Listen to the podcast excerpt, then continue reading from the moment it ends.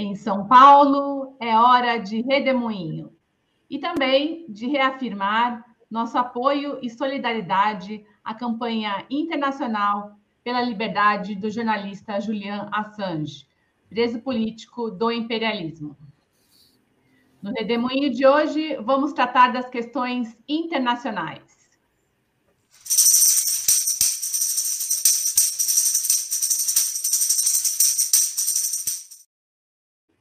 Boa tarde, Gilberto Maringoni. É um prazer tê-lo aqui no Redemoinho de hoje, 27 de setembro de 2023. Maringoni é professor da Universidade Federal do ABC e coordenador do Observatório de Política Externa Brasileira. Maringoni, o que nos conta hoje? Boa tarde, Laura. Boa tarde a todo mundo que está nos assistindo. Espero que esteja todo mundo bem. Nós estamos numa semana em que uma série de acontecimentos, só como sempre, né? uma série de acontecimentos acontecem, para usar a redundância, nós estamos tendo uma séria crise humanitária num enclave, numa, numa região de maioria armênia, na, entre a Turquia e o Azerbaijão. O Azerbaijão to, toma posse daquela situação, invadiu aquela, aquela região, tem uma saída de um quarto da população se evadindo, uma crise humanitária muito séria, a imprensa dá pouca atenção a isso.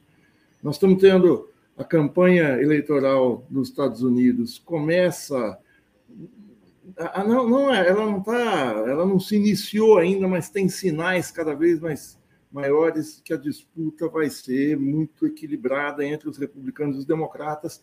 E ontem o presidente Biden fez uma coisa inédita, que é digna de nota ele está é, tendo uma greve no setor automotivo em vários estados no, no, no, nos Estados Unidos, e o presidente Biden foi a um piquete é, com megafone, a convite dos sindicatos, para se colocar em favor dos trabalhadores. É a primeira vez na história que um presidente da República faz isso.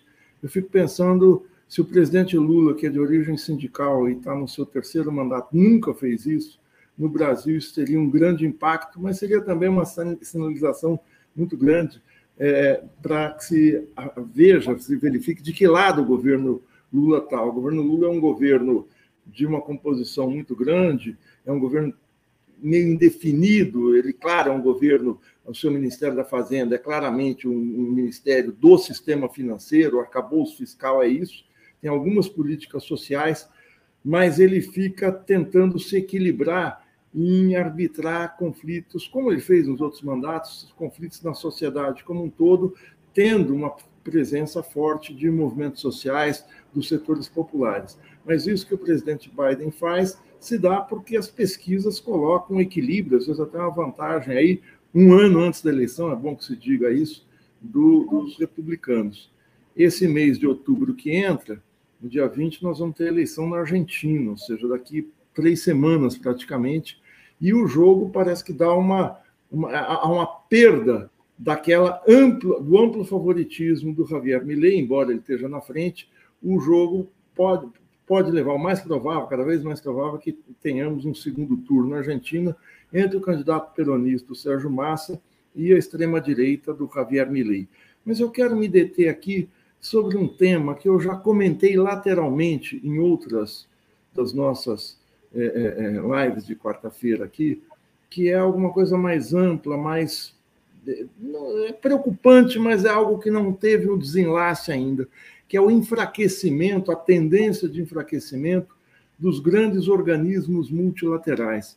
Organismos multilaterais no sistema mundo, no, no sistema interestatal, são aqueles organismos que congregam ou todos os países do mundo, como a ONU, como a Organização Mundial, como toda a ampla maioria, mas é, é, que, que, congrega a totalidade dos países do mundo, a ONU, a Organização Mundial do Comércio, é, e, e, organismos que têm várias países que, que seguem que, que, tão, que seguem várias tendências dentro do sistema mundial em favor de organismos que se colocam como parte agregada de cada, cada digamos, não é uma facção, mas de cada conjunto de interesses no sistema mundo.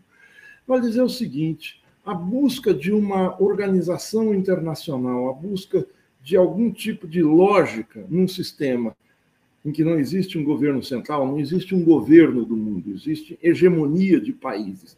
Existem nos últimos 200 anos, desde 1815, desde quando a Inglaterra, a Grã-Bretanha, melhor dizendo, o Império Britânico, foi, se tornou a grande potência ou a potência hegemônica ao longo do século XIX, o ordenador geral do sistema era o país mais forte, agregado a uma hierarquia de países que tinham não só nas finanças e no comércio o seu, a sua força, mas em especial no seu arsenal bélico, na sua marinha, no seu exército no século XIX, no século XX, na sua, na sua aviação e, mais recentemente, no seu poderio aeroespacial no geral, dizer, colocando aí drones, satélites, todo tipo de informação possível e reunível numa situação de conflito global.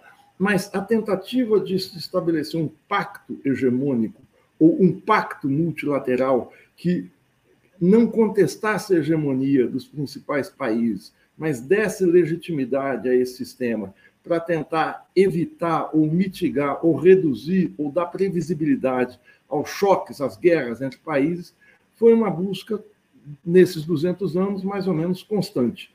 A primeira tentativa de organização do sistema multilateral foi através de um sistema reacionário, um sistema, é, hoje seria de direita, mas é o sistema da, da, da Santa Aliança. A Santa Aliança era uma aliança entre as monarquias absolutas da Europa em 1815, no Tratado de Viena, que colocava, que dava prerrogativas a cada uma delas, era uma aliança política e militar, de poder intervir em outra onde houvesse questionamentos ao poder monárquico. Estavam é, estava a França, estava a Inglaterra, estava é, é, é, o Império o, o Império Austro-Húngaro, estavam os impérios europeus, o Império Russo, para tentar impedir algo como a Revolução Francesa. Por isso ele é reacionário, ele era anti o avanço liberal na política, anti o avanço liberal na economia. E era uma tentativa de deter forças políticas que emergiam dentro de cada país e que acabaram redundando em ou monarquias liberais no final do século, em repúblicas, como, como a França se tornou, como outros países se tornaram. Essa aliança reacionária, ela se impunha pela força, ela não tinha uma legitimidade plena e o mundo europeu dominava o planeta. Os Estados Unidos não eram nem sombra de ser uma potência, ao contrário, era uma junção de estados, uma federação de estados que ainda não tinha feito a sua grande marcha para o oeste, não tinha tomado à força quase metade do território mexicano e não era o que passou a ser no final do século XIX. É, a sociedade a Liga das Nações, ela teve uma legitimidade de algumas décadas, mas ela não se tornou um organizador, um ordenador de todo o sistema durante o tempo todo. O que, o que deu ordem ao sistema foi a supremacia britânica, isso sim.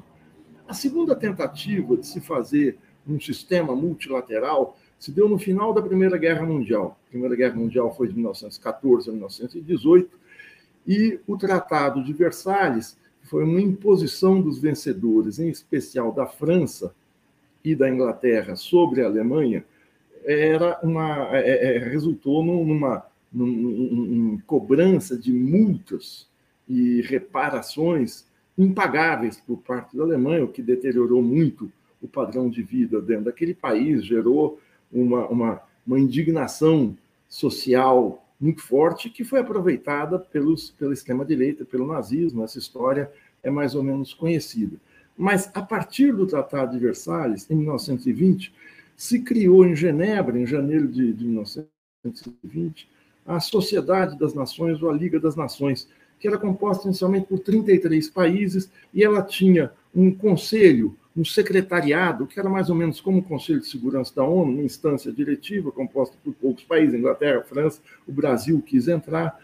Os Estados Unidos foram os proponentes da Liga das Nações, através do presidente Woodrow Wilson, que tentou aprovar no Congresso do seu país uma súmula de 14 pontos sobre as questões de paz, de soberania, de convivência entre os países, mas essa súmula, esses 14 pontos, foram rejeitados no Senado e na Câmara e os Estados Unidos não chegaram a entrar na Liga das Nações. Sem aí, e os Estados Unidos aí já era uma potência, a principal potência industrial do planeta, sem a principal potência em ascensão, a Inglaterra era uma potência descendente, a Liga passou a ter pouca efetividade, era uma Liga Europeia.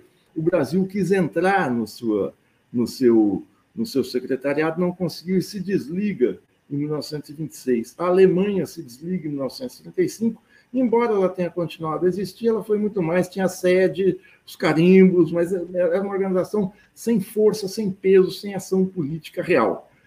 A tentativa de maior sucesso foi, claro, todos sabem, a Organização das Nações Unidas, fundada em 1945, pra, na tentativa de manter a paz, de aproximar diplomaticamente os países, de se constituir como um fórum de debates, de solução de controvérsias, e a ONU gerou vários filhotes, como se fosse uma nave-mãe que gera, gerou o, o GATT, o Acordo Geral, embora não seja ligado à ONU, mas ele, ele, ele possibilitou a criação da Organização Mundial do Comércio em 1992, já existia o Acordo Geral de Preços e Tarifas, o GATT, desde do, do, do, logo depois da criação da ONU, é, passou a, a, a, existir o Fundo Monetário Internacional, que não seja, embora não seja um órgão da ONU, é, ele, ele faz parte dessa, desse esforço global de colocar os países num fórum econômico financeiro, num fórum político, cria-se a Organização Mundial de Saúde, é, criam-se os acordos do clima, enfim, a ONU gera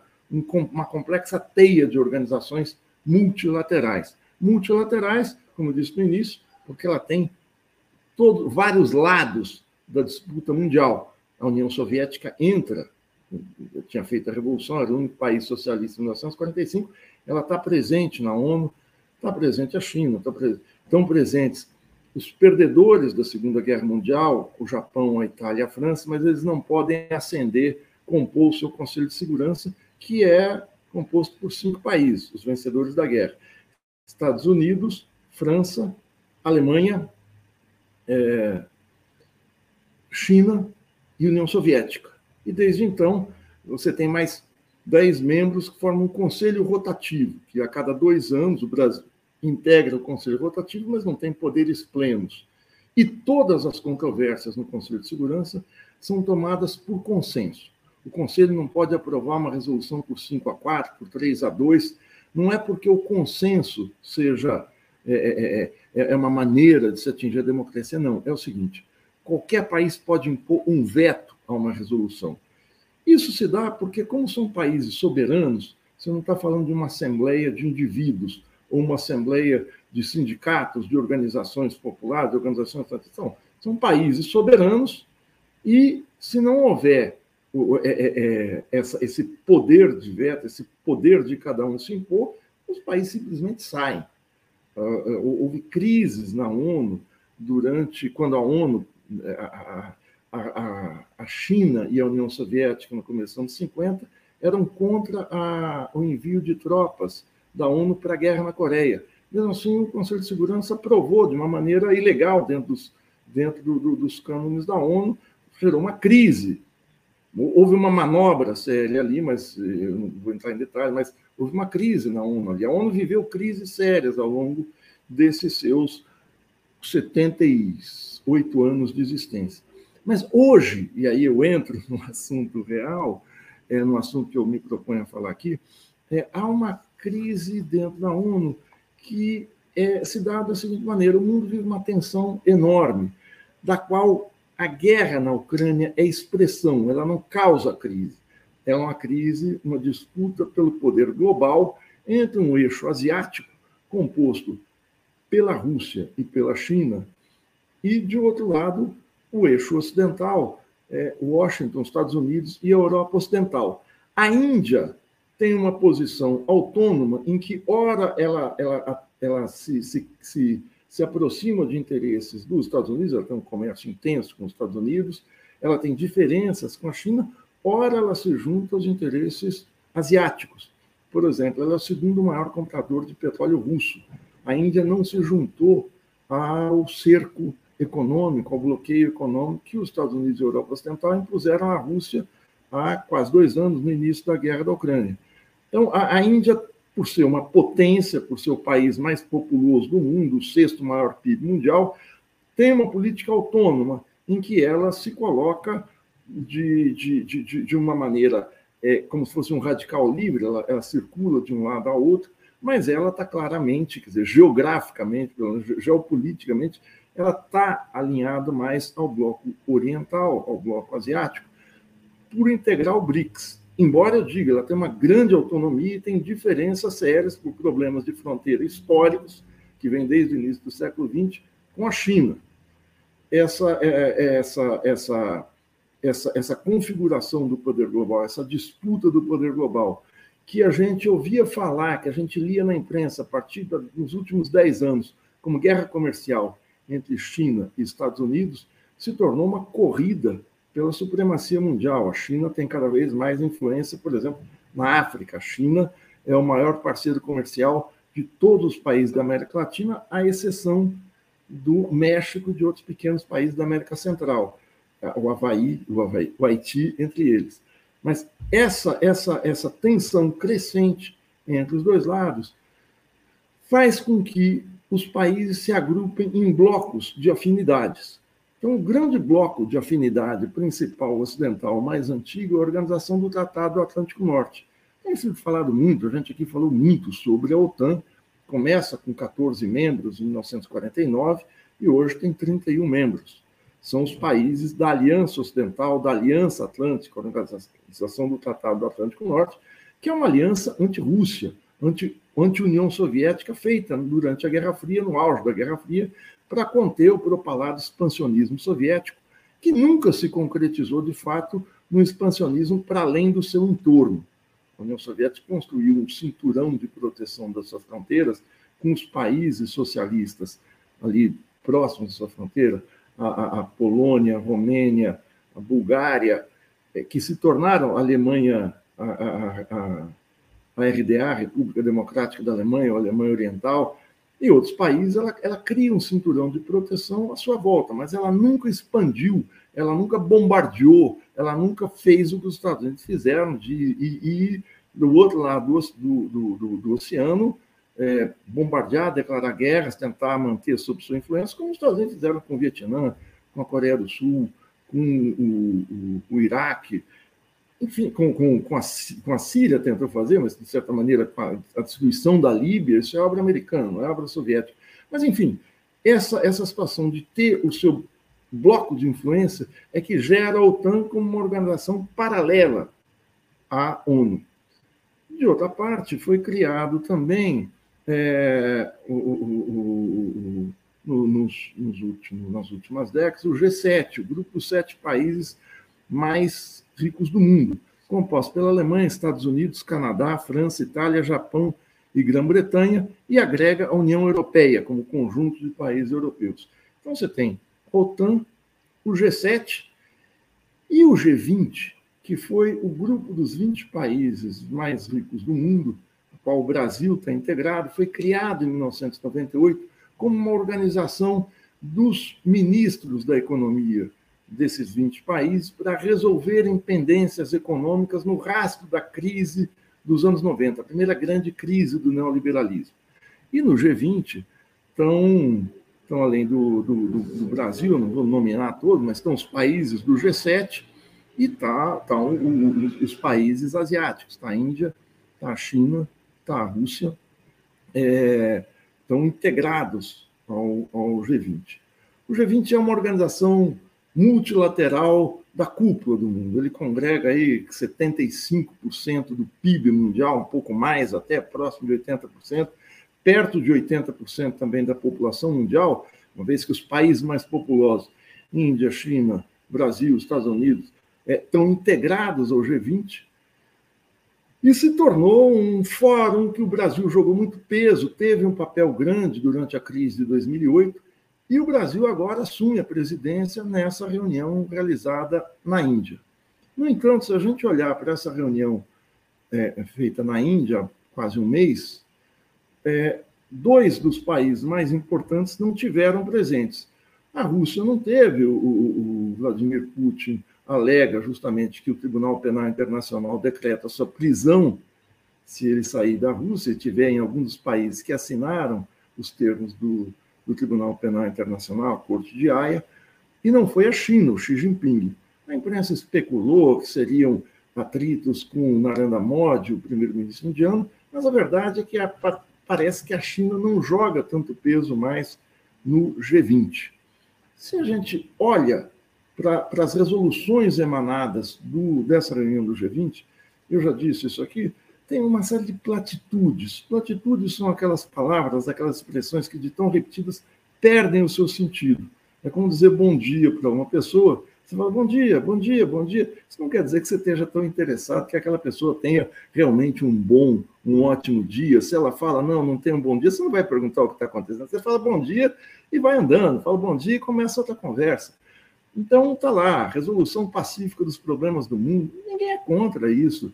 É contra a corrupção. Ninguém chega numa assembleia e fala: opa, pera lá, eu tenho um, um adendo a essa questão, porque eu sou a favor da corrupção. Ninguém diz uma coisa dessa. Então, é contra a corrupção, pela paz mundial, contra o, o, o pela mudança climática, é, contra os efeitos da crise climática, reduzir as emissões de, de, de, de gases no mundo. Enfim, uma série, um rosário de boas intenções que não definem claramente qual é um caminho que o mundo deve seguir.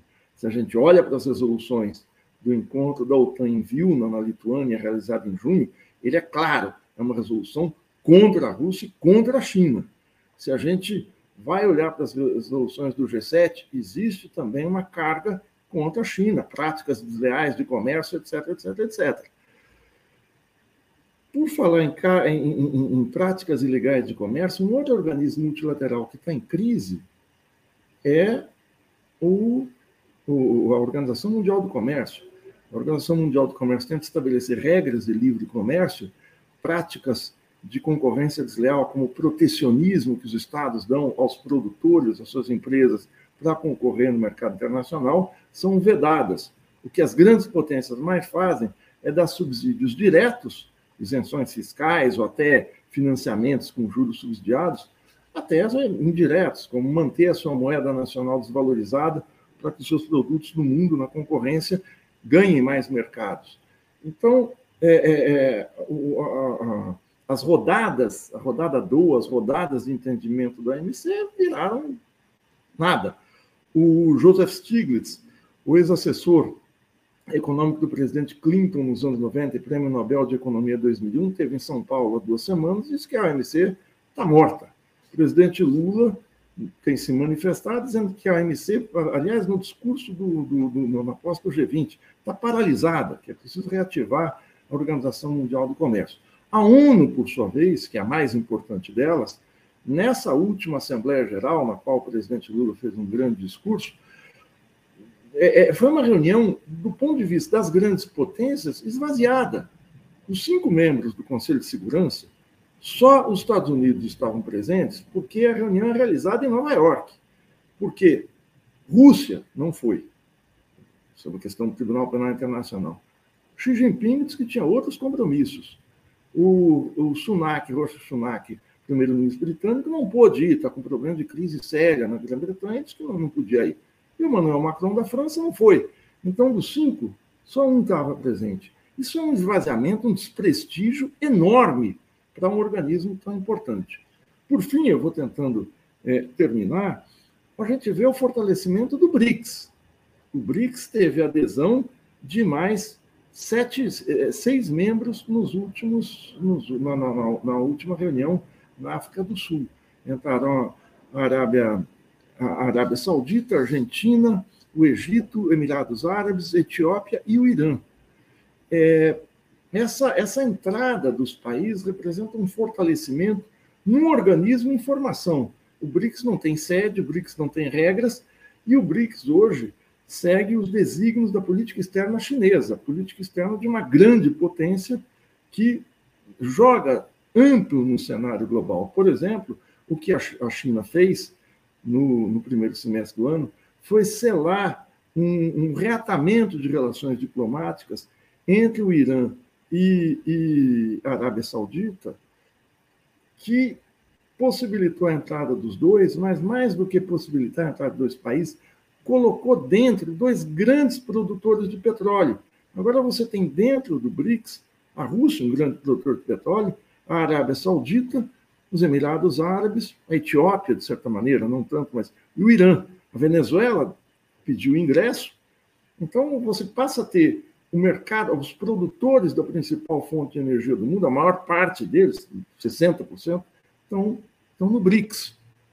É, de outra parte, no G20, qual é o problema do G20? No G20, estão sete países do BRICS estão no G20.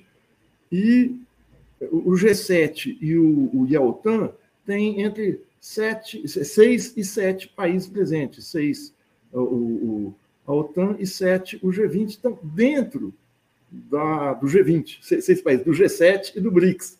Então, o G20, que, como eu disse, tem 80% do, do PIB, quase 80% do PIB mundial, tem os dois lados dessa conflagração de forças. Então, você tem um paquiderme, uma, uma, uma articulação enorme em termos mundiais, que não vai para lugar nenhum, porque o jogo de forças está instalado lá dentro, você vai falar, eu vou organizar o meu lado.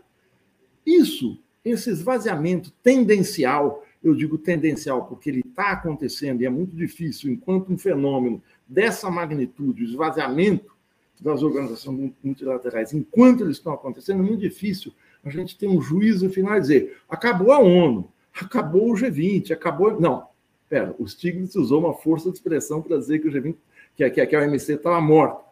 Mas enquanto os eventos estão acontecendo, eles são de uma magnitude tal que a gente consegue enxergar a tendência do que está acontecendo, mas não dá um veredito final. Tem muita movimentação diplomática para acontecer. Mas a tendência é preocupante. É preocupante porque, mal ou bem, a ONU, embora tenha acontecido sob a existência da ONU atrocidades no mundo, guerra do Vietnã, ataque ao Iraque, ataque à, à, à Líbia, ataque ao Afeganistão, guerras na África, enfim, conflitos, ou a crise dos mísseis em 1962 em Cuba, que quase levou o mundo à guerra nuclear, mas não levou. Mas todas essas tensões, a guerra da Coreia, aconteceram sob a jurisdição da ONU. Eu digo, poderia ser pior. A gente teve no mundo uma situação em que não havia um ordenador, não havia uma hegemonia clara no mundo, ou seja, não havia um entendimento claro.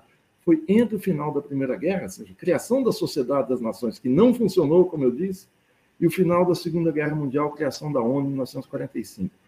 Foram aí 26 anos, numa espécie. 26 não, vamos colocar o início da Primeira Guerra, 1914, 45, não havia um país hegemônico com legitimidade global. Os Estados Unidos era potência em ascensão, era a maior é, é, é, potência industrial.